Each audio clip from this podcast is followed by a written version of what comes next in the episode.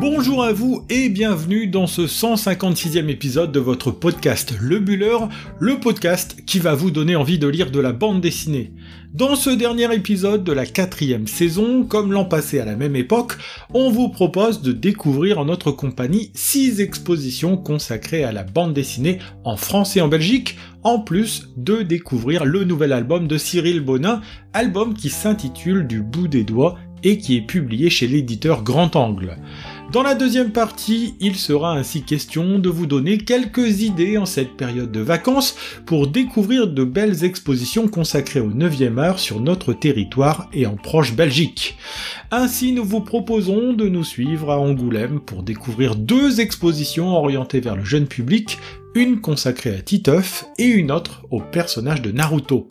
On filera ensuite à Bruxelles pour découvrir au musée de la bande dessinée deux autres expositions, une qui consacre l'artiste bruxelloise Judith Van Nistedal et l'autre consacrée à Aurélie Néré et ses séries orientées jeunesse comme les carnets de cerises. Toujours en Belgique, on prendra la route de Charleroi pour découvrir l'exposition La Fabrique de héros consacrée à l'univers des héros de l'éditeur Dupuis.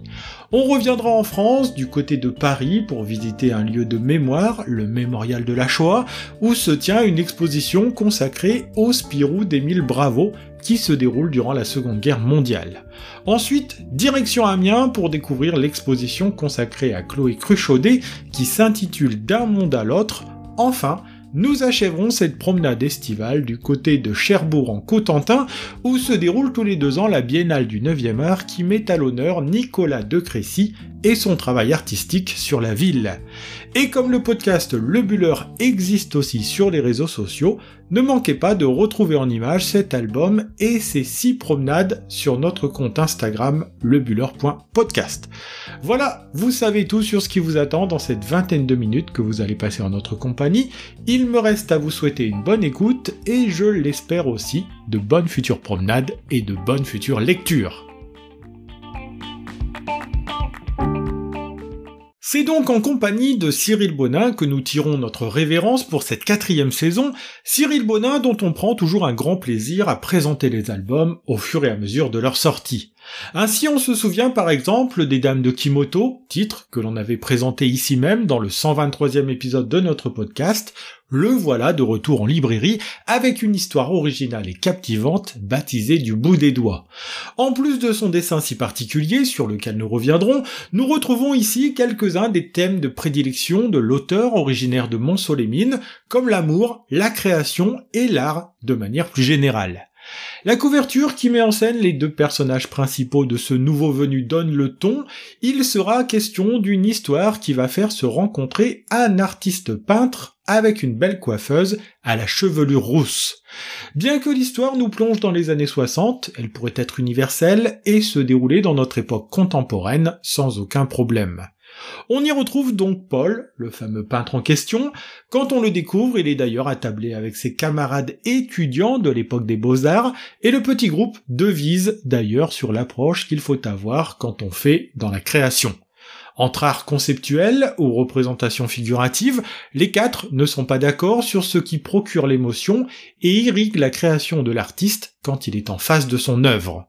C'est d'ailleurs un autre thème autour duquel Cyril Bonin aime tourner on se souvient de son Stella, sorti en mars 2020, qui parlait lui du rapport entre l'artiste et sa source d'inspiration, la fameuse muse.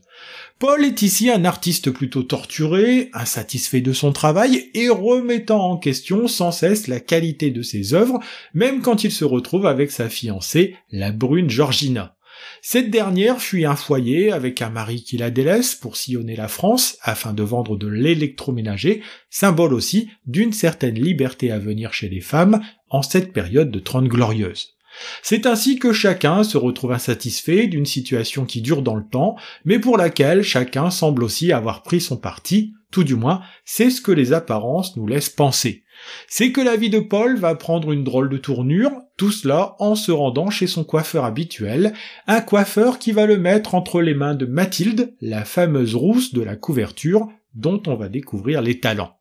Si l'on parle de talent au pluriel, c'est qu'en plus de rafraîchir la coiffure de notre héros, elle va aussi lui rafraîchir le tempérament, car cette dernière semble avoir un don pour susciter le bonheur.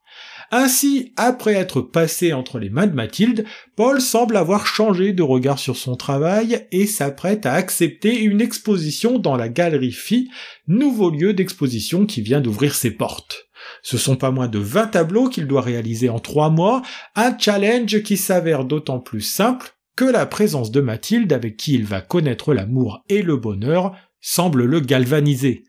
Avec cette histoire d'amour naissante, Cyril Bonin en profite aussi pour interroger le lecteur sur la notion de bonheur après lequel semble courir chaque individu dans l'existence avec la peur de le perdre une fois qu'il est trouvé.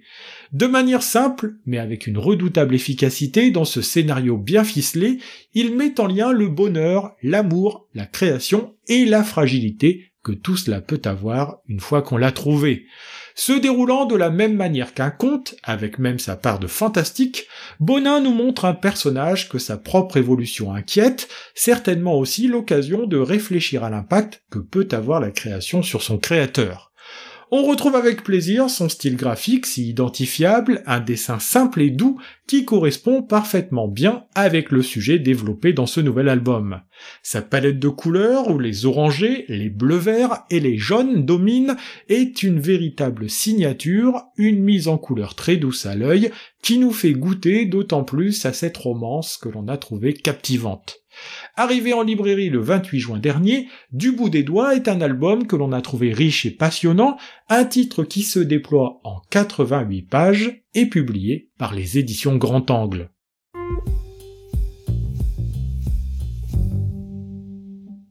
Dans cette seconde partie du podcast, nous vous proposons donc de découvrir six sorties à faire cet été autour de la bande dessinée, que ce soit en France ou en proche Belgique. À tout seigneur, tout honneur, c'est dans la capitale française de la bande dessinée que nous allons commencer notre périple estival à Angoulême, ville qui accueille le musée de la bande dessinée en plus du prestigieux festival chaque mois de janvier. Son musée, appelé aussi Cité internationale de la bande dessinée et de l'image, accueille toute l'année des visiteurs désireux de découvrir les riches collections de la structure, des collections variées et enrichies chaque année. Planche originale, présentation d'auteur, explication du travail des artistes, il y a de quoi assouvir la curiosité et la passion des visiteurs, complétés par des conférences, des ateliers ou encore des événements qui donnent vie à ce lieu toute l'année. Pour vous donner l'envie de revenir plusieurs fois, sachez que les planches présentées connaissent une rotation pour permettre de les préserver et que chaque année, le lieu présente aussi des expositions temporaires. Cette année, c'est le jeune public qui est à la fête avec pour commencer une exposition consacrée à Titeuf, exposition qui revient sur les 30 ans de ce personnage à la mèche blonde en hauteur qui fait le bonheur des enfants. Personnage imaginé et rendu vivant grâce à Zepp, il est mis à l'honneur à travers une sélection de planches que commente le créateur de la série. Jusqu'à la fin du mois d'octobre, venez donc découvrir ou redécouvrir cette série dans un lieu entièrement consacré au 9e art qui vous permettra de goûter aussi aux autres expositions. Aussi, parmi les autres expositions présentées, un certain Naruto, héros bien connu des petits et des grands, s'expose aussi depuis le 10 juin dernier. Création de Masashi Kishimoto, Naruto, avec ses 250 millions d'exemplaires vendus, est le troisième manga le plus vendu au monde et il est devenu un véritable phénomène de société depuis quelques années déjà. Cancre et mal aimé, Naruto se rêve en ninja et c'est dans pas moins de 72 tomes que l'on suit les aventures de ce personnage décliné en animé et en produits dérivés divers et variés.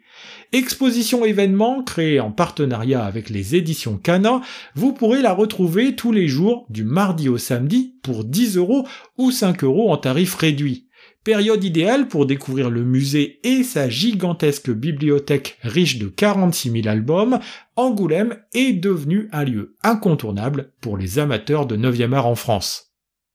Autre capitale de la bande dessinée, Bruxelles, ville capitale de la Belgique, dans laquelle on peut se rendre facilement et rapidement si l'on habite dans le nord de la France. Réputée aussi pour son festival de la bande dessinée, qui se tient au début du mois de septembre, comme pour conjurer le malheur de la rentrée, elle est aussi connue pour son musée plus communément appelé le Centre belge de la bande dessinée. Ce joli bâtiment art déco est devenu depuis quelques années déjà un incontournable des amateurs de 9e art, peut-être pas encore aussi connu que le fameux Mannequin Peace, mais sa réputation n'est plus à faire. Durant toute l'année, le bâtiment propose aux yeux des visiteurs une riche collection permanente dont les œuvres tournent pour en assurer une bonne conservation.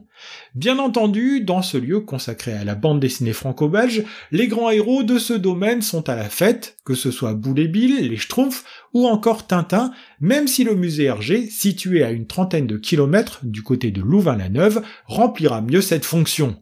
Le musée permet de toucher du doigt de grandes phases de la création d'une bande dessinée en mettant en avant des planches qui feront le bonheur des passionnés de BD. Pour le reste, le centre accueille aussi de nombreuses expositions temporaires, dont deux qui courent jusqu'au 15 août, qui, comme à Angoulême, devraient faire le bonheur des enfants. La première est consacrée à Aurélie Néré et deux de ses séries phares, Lulu et Nelson, ainsi que sa très bonne série Les Carnets de cerises.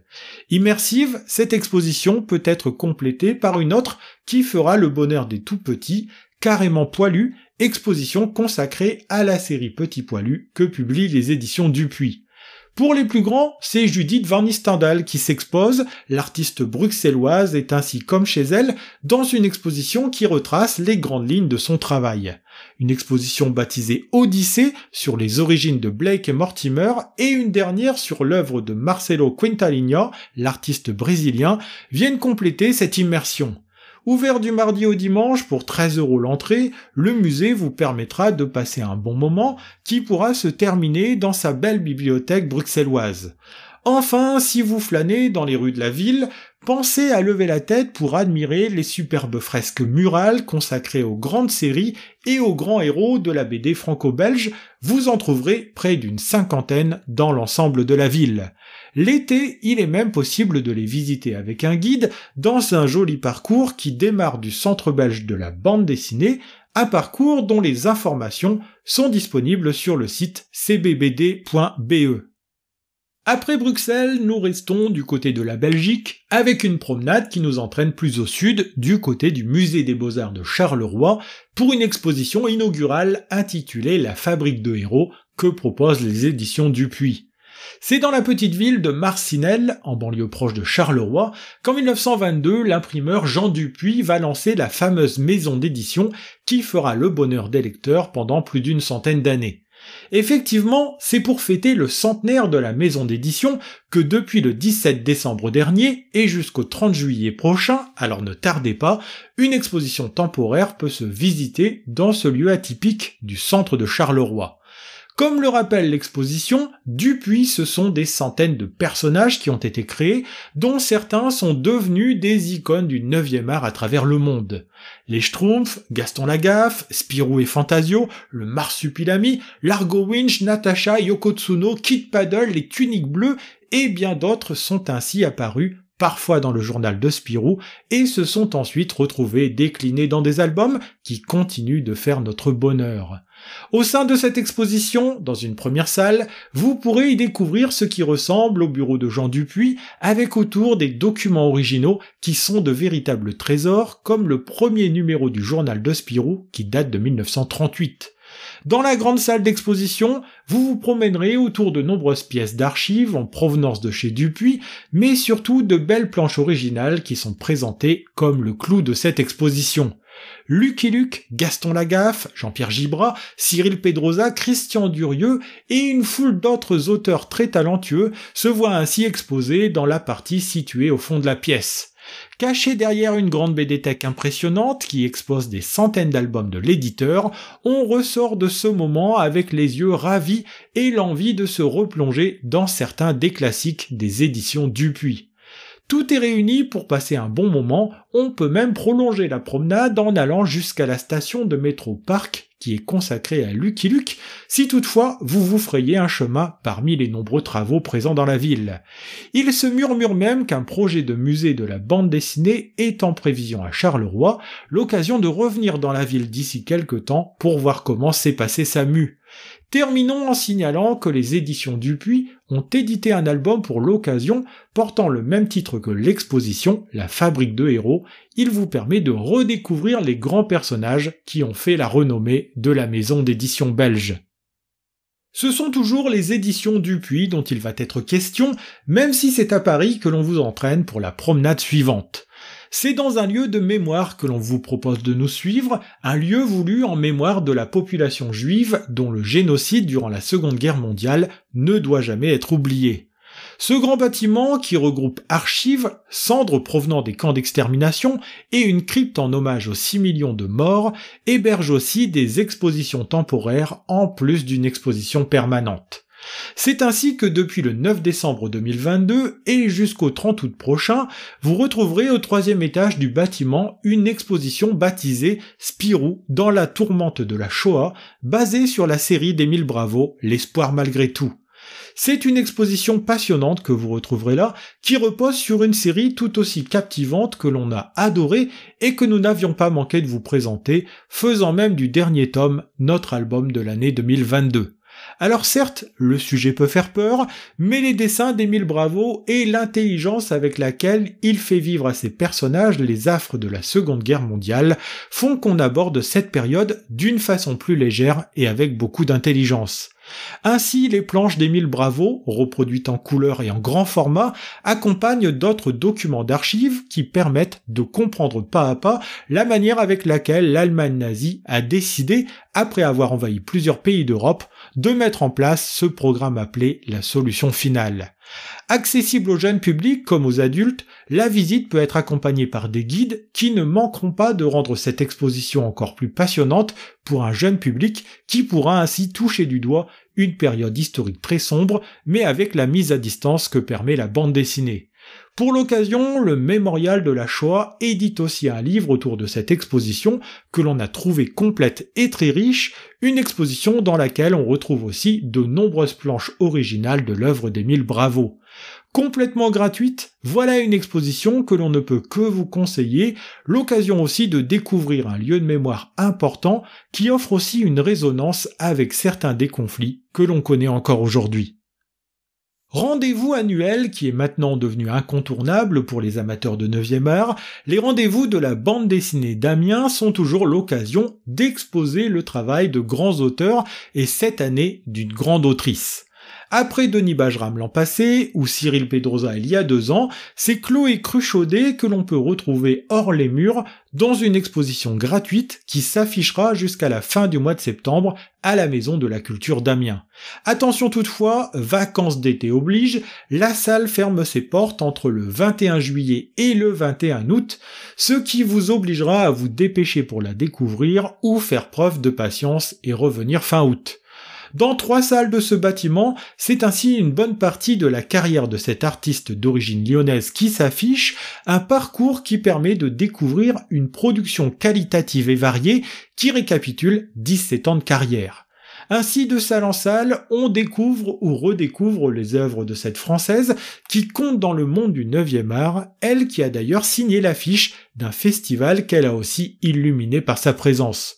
de Groenland Manhattan, un des albums avec lequel elle se fait remarquer, à Céleste, titre qui se déclinera en deux parties et qui raconte l'histoire de la servante de Marcel Proust, on déambule ainsi dans l'œuvre de Chloé Cruchaudet. Formée au Gobelin et travaillant dans l'animation pour commencer, elle va se dédier complètement à la bande dessinée en développant un univers graphique riche et élégant qui est devenu sa marque de fabrique. N'hésitant pas à questionner le genre, à développer des personnages féminins forts, à raconter de véritables destins par le biais de sa propre réflexion, elle fait aussi évoluer un style et une technique comme on le découvre au fil de notre déambulation. Crayonné, storyboard, planche originale et page d'album vous attendent ici, dans une exposition qui s'intitule D'un monde à l'autre et que la mise en scène imaginée pour l'occasion finit d'immerger le lecteur dans son travail. Terminons cette promenade estivale du côté de Cherbourg en Cotentin, lieu où se déroule tous les deux ans la Biennale du 9e art qui prend de plus en plus de poids dans le panorama de la bande dessinée française. C'est au musée Thomas Henry que vous pourrez retrouver une exposition qui a démarré mi-juin et qui se prolongera jusqu'au 15 octobre prochain, mettant en valeur le travail de Nicolas de Crécy. Frère du DJ Étienne de Crécy, Nicolas est un artiste qui compte dans le monde de la bande dessinée avec une œuvre riche dont la trilogie Visa Transit est le dernier projet en date sorti chez Futuropolis. En parallèle de sa production pour le 9e art, Nicolas de Crécy s'adonne à l'illustration et à la peinture dans lesquelles on retrouve l'univers graphique et les thématiques de cet artiste au style si identifiable. Baptisée Étrange Cité de Nicolas de Crécy, l'exposition présente une centaine d'œuvres au sein desquelles la représentation de la ville et des cités sert de fil rouge à la mise en avant de son travail. Mélangeant les cités réelles et les cités imaginaires, on peut y retrouver des villes comme New York, Tokyo, Mexico, Lisbonne, Londres, Paris ou encore Cherbourg en Cotentin qui a reçu l'artiste en résidence. On y retrouve bien entendu l'un de ses projets les plus originaux, baptisé New York sur Loire, projet qui avait fait l'objet d'un album sorti chez Casterman en 2013. Passionné par l'architecture des villes, il met son talent au service d'un dessin qui les réinvente, les mixe, les fait vivre, tout cela pour le plaisir du visiteur qui en prend plein les yeux. Voyageur qui sillonne le monde depuis des années et qui fait souvent de ses voyages les sources d'inspiration de ses albums, ses carnets de croquis à la main qu'il a parcouru la cité du Cotentin. Faisant de la ville un personnage à part entière, Nicolas de Crécy s'inspire toujours de la réalité pour mieux la mettre à distance ensuite et créer des villes fantasmées que l'on retrouve aussi dans cette exposition. Rendez-vous donc tout l'été au musée Thomas Henry, un lieu ouvert du mardi au dimanche avec pour 6 euros la possibilité de visiter les collections permanentes et cette exposition passionnante que l'on vous recommande chaudement. C'est ainsi que se termine ce 156e épisode de votre podcast Le Buller, un épisode consacré dans sa première partie à l'album du bout des doigts que l'on doit à Cyril Bonin et qui se retrouve édité chez Grand Angle. C'est toujours un plaisir de vous faire découvrir les sorties en bande dessinée de ces dernières semaines, et si vous avez envie de partager ce plaisir avec nous, n'hésitez pas à nous rejoindre sur les réseaux sociaux. Si vous voulez découvrir en images le titre et les expositions qui ont été présentées dans l'épisode du jour, une seule adresse, le compte Instagram lebuller.podcast, où vous pourrez vous exprimer et découvrir bien d'autres titres encore. Nous serons d'ailleurs là tout l'été, n'hésitez donc pas à vous rendre sur Instagram et vous abonner sans plus tarder. N'hésitez pas non plus à parler de nous autour de vous, sur les réseaux sociaux, dans votre librairie préférée, ou encore entre amis et en famille, afin que le Buller puisse continuer de grandir. En attendant, on se retrouve à la fin du mois prochain, le lundi 21 août, pour découvrir certains des albums qui feront la rentrée en bande dessinée. On vous souhaite donc un très bel été, de bonnes vacances, de bonnes lectures, et l'on vous retrouvera avec grand plaisir le mois prochain pour une cinquième saison de votre podcast Le Buller.